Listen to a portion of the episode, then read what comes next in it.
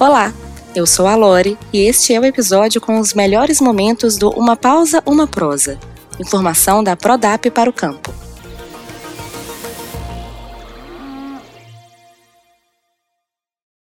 Hoje vamos recapitular alguns dos conteúdos mais ouvidos em 2021. Vamos lá? Começamos com o líder de audiência, que é o episódio 3, sobre o cálculo do custo da arroba produzida. Nele, o especialista Igor Bianco traz informações importantes para ajudar o pecuarista a fechar esta conta. Vamos ouvir um trechinho desse papo? Saber o custo da roupa produzida mantendo todo o seu patrimônio é fundamental. E mesmo você que está com toda a parte de manutenção em dia, toda a parte de estruturação da sua propriedade em dia e tem um resultado positivo, saber o custo da roupa produzida também é fundamental pelo seguinte: todo mundo almeja melhorias. Então, se a gente não tem bem discriminado qual a nossa fração de custo da roupa produzida, a gente não sabe quais alavancas nós vamos atacar de redução de custos, sem comprometer a estrutura do nosso negócio, e de investimentos aonde nos dão mais retorno. Outro conteúdo que fez sucesso por aqui foi o episódio 4 sobre suplementação mineral e proteica para gado de corte. O nosso diretor de conhecimento, Guilherme Reis, deu dicas de como utilizar essa suplementação de forma estratégica no período de entre-safra. E o que, que a gente tem feito né, para trabalhar nisso aí, para tentar equilibrar melhor isso? A gente tem dividido a época da seca em uma fase, em duas fases ou até em três fases, para que a gente trabalhe com produtos distintos. A gente trabalha com níveis crescentes de proteína.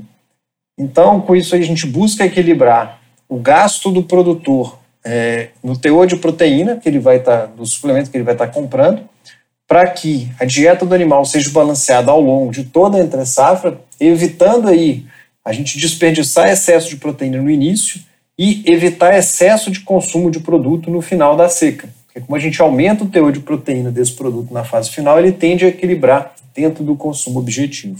Isso é muito importante porque o suplemento mineral proteico, né, ele não está fornecendo só proteína, ele está fornecendo todos os minerais, em muitos casos, o promotor de crescimento. Então, equilibrar esse consumo aí é super interessante. E não se engane achando que só pecuária de corte é que tem espaço por aqui. O nosso episódio número 1 um, sobre coprodutos na alimentação das vacas leiteiras também fez sucesso com os ouvintes o Geraldo Filgueiras falou sobre os pontos positivos e negativos sobre a utilização de coprodutos na dieta das vacas leiteiras como forma de baixar os custos de produção. Confira um pedacinho desse episódio. Esses subprodutos eles têm pontos positivos e alguns pontos negativos que a gente tem que ter atenção e sempre ter um nutricionista para fazer a melhor orientação. Como pontos positivos, provavelmente o principal deles é a questão do custo. Vários desses subprodutos permitem que as, as dietas elas tenham um custo menor, ou seja, vai ser possível produzir um litro de leite gastando menos. Em momentos como gente, o que nós estamos vivendo, em meio à pandemia, o, o preço de milho e soja simplesmente explodiram e os custos, por sua vez, foram é, na mesma proporção.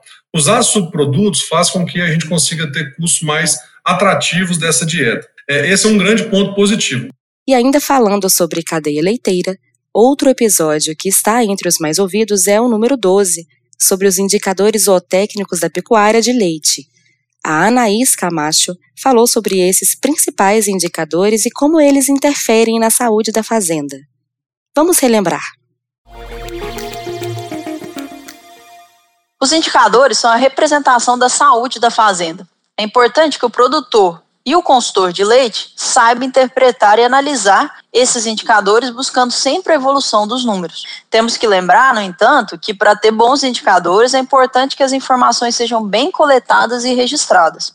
Quando falamos em pecuária leiteira, automaticamente já pensamos em três grupos de indicadores: os de produção, fertilidade e financeiro. Porém, o que se deve ter em mente é que eles sempre devem ser analisados em conjunto e nunca isolados. Por exemplo, quando falamos de média de dias em lactação, famosa média de DEL, ela é utilizada junto à média de produção para fazer a divisão de lotes da fazenda, o que vai resultar em uma alimentação especial para aqueles animais que atenderem aos critérios do consultor. Mas o que, que significa a média de DEL estar alta na fazenda? Uma média de DEL muito alta nos indica principalmente problemas de fertilidade, provavelmente taxas de prenhez e concepção baixas, pois se os animais não estão emprenhando, a quantidade de dias em lactação vai consequentemente aumentar. É importante observar, junto à média de DEL, o pico de produção dos animais. Se esses animais eles estão mesmo expressando seu potencial dentro da faixa de DEL adequado, pois isso vai impactar lá na formulação de dieta dos animais mais produtivos. Para fechar os top 5 conteúdos mais ouvidos, temos o episódio 2 sobre leitura de escória de coxo digital, uma tecnologia que a Prodap vem desenvolvendo. A proposta do leitor de escória de coxo digital é eliminar a subjetividade e apresentar os dados com precisão, utilizando a inteligência artificial para calcular a sobra de alimentos em quilogramas. Quando as informações não podem ser interpretadas com exatidão, isso prejudica a tomada de decisão e diminui as chances de correções para manter a produtividade do negócio. A proposta do leitor de score de custo digital é eliminar a subjetividade e apresentar os dados com precisão, utilizando inteligência artificial para calcular a sobra de alimentos em quilogramas.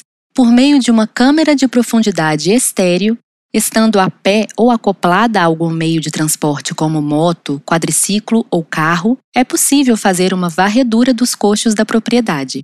Através de visão computacional, fazemos a leitura e processamento das imagens, diferenciando a estrutura e condições do coxo e a presença da nutrição do gado.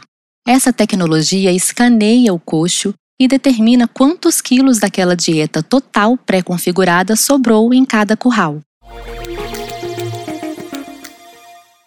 Se você ainda não tinha conferido esses episódios, não perca tempo e ouça na íntegra nas principais plataformas de streaming.